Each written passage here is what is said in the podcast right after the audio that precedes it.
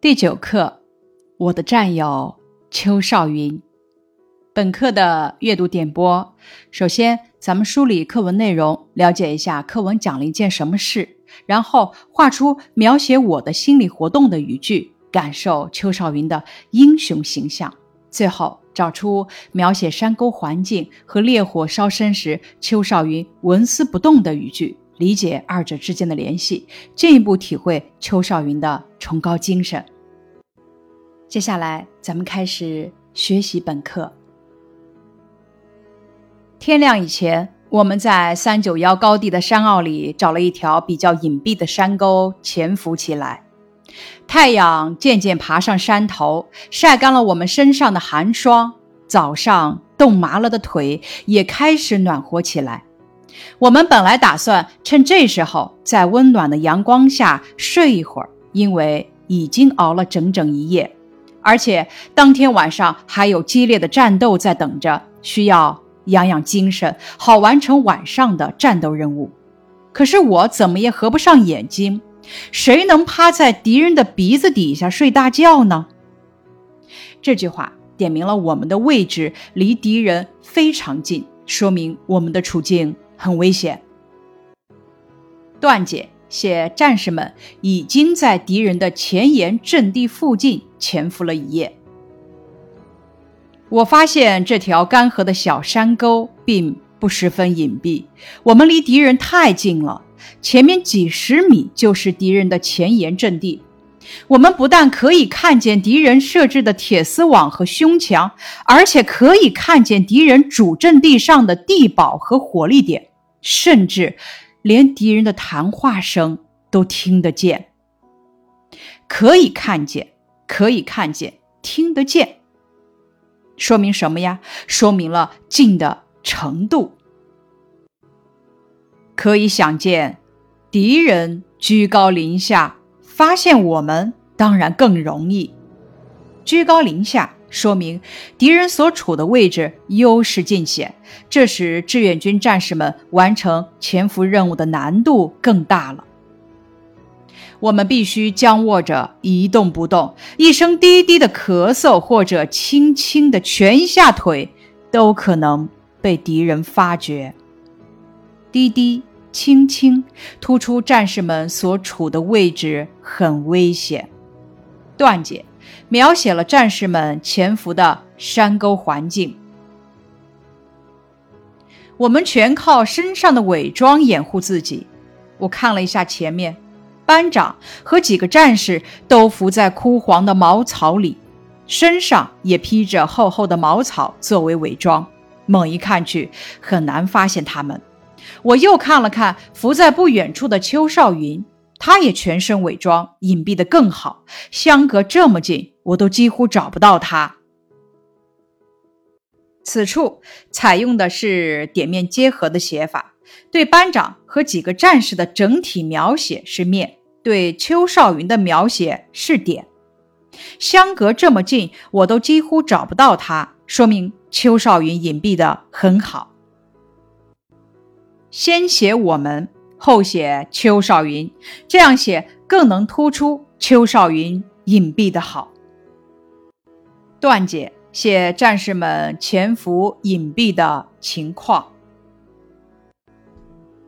我们的炮兵不断的向敌人阵地上轰击，山顶上不时的腾起一团一团的青烟，敌人阵地前沿的地堡一个接一个的被掀翻了。炮兵的轰击不但摧毁了敌人的一部分工事，便于我们晚上突击，而且把敌人打得躲进隐蔽洞里，又保证了我们潜伏部队的安全。不但而且的递进关系的句式，既表明对敌人阵地进行炮击的意义，又说明了此次战斗的胜利需要整个作战部队密切配合，突出了战士们潜伏的重要性。看到山顶上敌人被我军炮火轰击的情景，我只盼望快点天黑，好痛痛快快的打一仗。看看太阳，却老是停在原来的地方，就像盯住了似的。就像盯住了似的，是心理描写。形象地说明了时间过得很慢，烘托了我渴望战斗的心理。段解写我盼望痛痛快快地打一仗。本课的第一部分一至六自然段介绍了我们潜伏的环境以及潜伏的基本情况。咱们回顾四至六自然段来思考一下，隐蔽好后，我看到的情形是怎样的？此时我的心情是怎样？我看到前面班长和几个战士隐蔽的很好，伏在离自己不远处的邱少云隐蔽的更好。此时我盼望快点天黑，好痛痛快快的打一仗。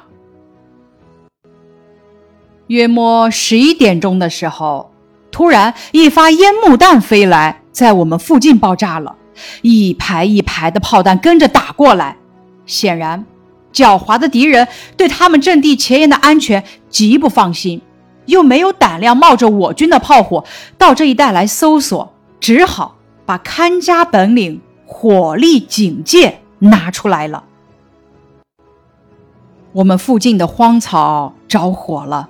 火苗子呼呼地蔓延着，烧得枯黄的茅草哔哔啵啵地响。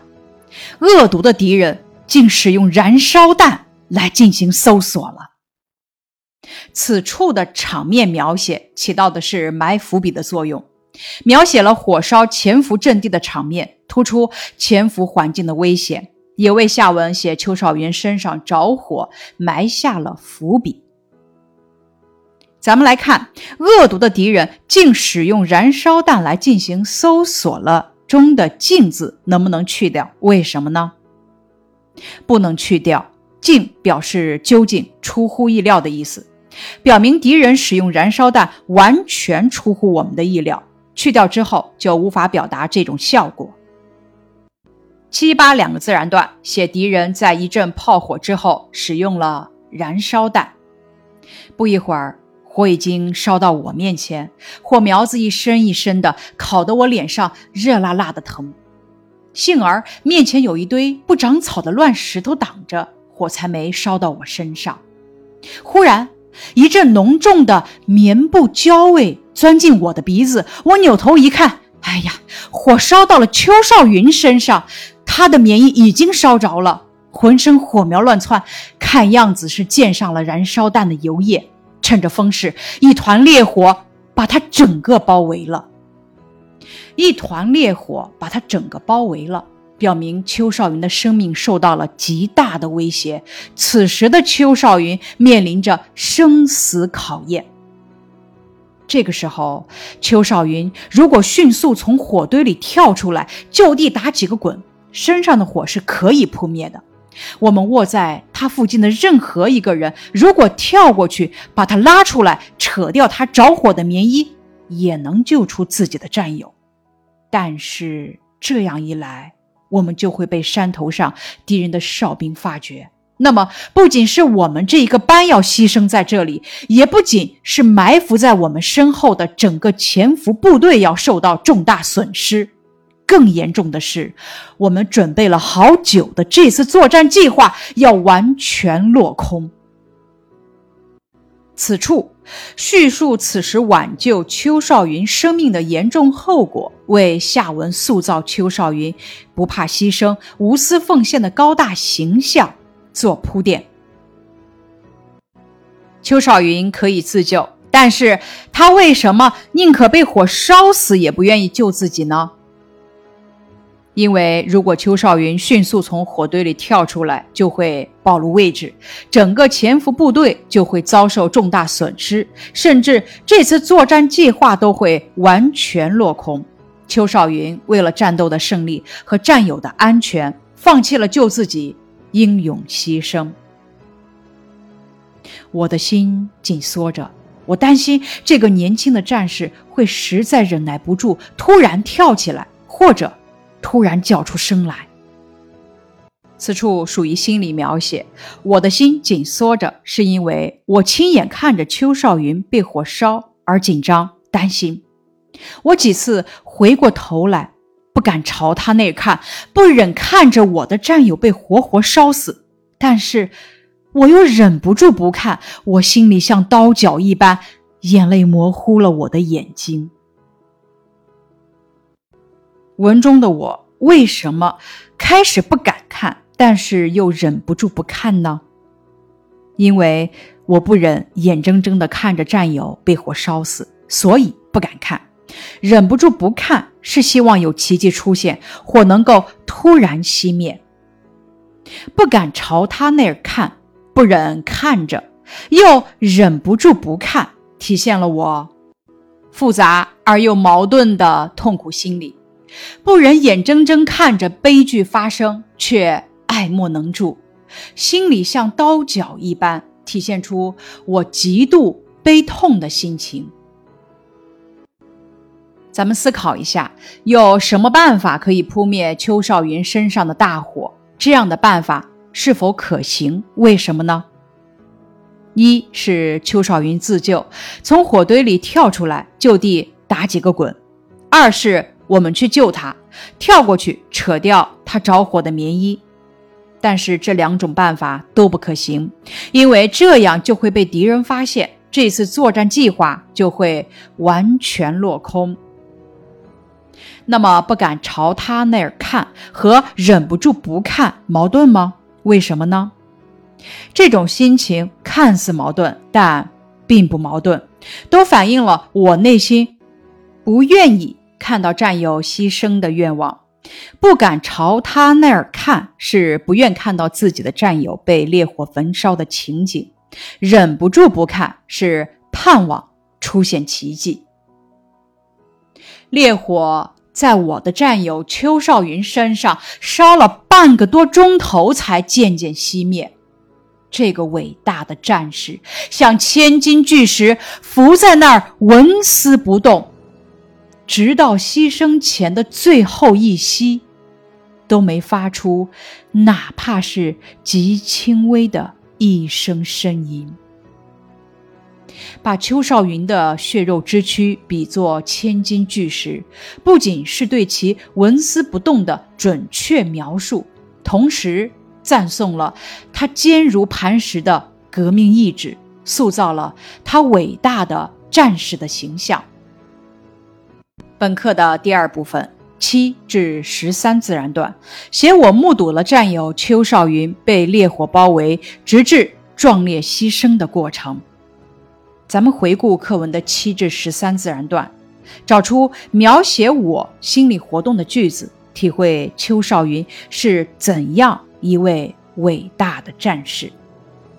描写我心理活动的句子如下：第十一、十二自然段，邱少云为了战友的安全，为了战斗的胜利，不惜牺牲自己，忍受了常人难以忍受的痛苦。他是一位严守。潜伏纪律、具有顽强意志和无私奉献精神的伟大的战士。黄昏时，我们勇猛地冲上了敌人的阵地，在三九幺高地上沸腾着激动人心的口号：“为邱少云同志报仇！”激动人心的口号，说明。邱少云的壮烈牺牲激起了战友们的满腔怒火，也极大地推动了战斗的胜利。我当时的感觉，仿佛邱少云同志并没有牺牲，他和我们一起向敌人冲锋。这句话表明邱少云同志的伟大精神永远和我们在一起，激励着我们勇猛杀敌。本课第三部分十四、十五自然段。写我们发起了冲锋，要为邱少云报仇。我永远忘不了那一天，一九五二年十月十二日。我永远忘不了的不仅是那一天，更是邱少云同志在烈火中牺牲的光辉形象和他自觉遵守纪律的崇高品质。回顾课文。写了邱少云和战友们潜伏的山沟环境，又写了邱少云任凭烈火烧身，纹丝不动。咱们思考一下，结合相关内容来想一想，这两者有什么联系呢？环境描写为下文邱少云在烈火中纹丝不动做了铺垫，这条干涸的小山沟并不十分隐蔽，因为离敌人太近了，两处可以看见和一处听得见，具体说明了近的程度。正因为太近了，加上敌人居高临下，所以大家必须僵握着一动不动，否则就可能被敌人发觉。在这样的隐蔽条件下，邱少云被烈火包围时，只要稍微动一下，不仅会暴露自己，而且会导致整个潜伏部队的暴露和整个作战计划的失败。所以，任凭烈火烧身，邱少云也纹丝不动。这里的环境描写不仅说明了邱少云做出如此壮举的原因，也衬托出了邱少云英勇献身的崇高精神。本课重点问题：对战士们潜伏山沟环境的描写和邱少云的英勇行为之间有什么联系？这一环境描写突出了战士们潜伏的位置非常危险，稍有一点动静就会被敌人发现。为下文写邱少云在烈火中纹丝不动的英勇行为做铺垫。二，不仅说明邱少云做出如此壮举的原因，也衬托出他英勇献身的崇高精神。咱们回顾课文，想一想课文是按照怎样的顺序叙述的？请大家找出体现这一顺序的词句。课文是按照时间顺序叙述的，体现这一顺序的词句有：天亮以前，太阳渐渐爬上山头，约摸十一点钟的时候，黄昏时。大家再思考一下，本文主要写了哪些事情？请以小标题的形式概括出来。山沟潜伏，壮烈牺牲，冲锋报仇。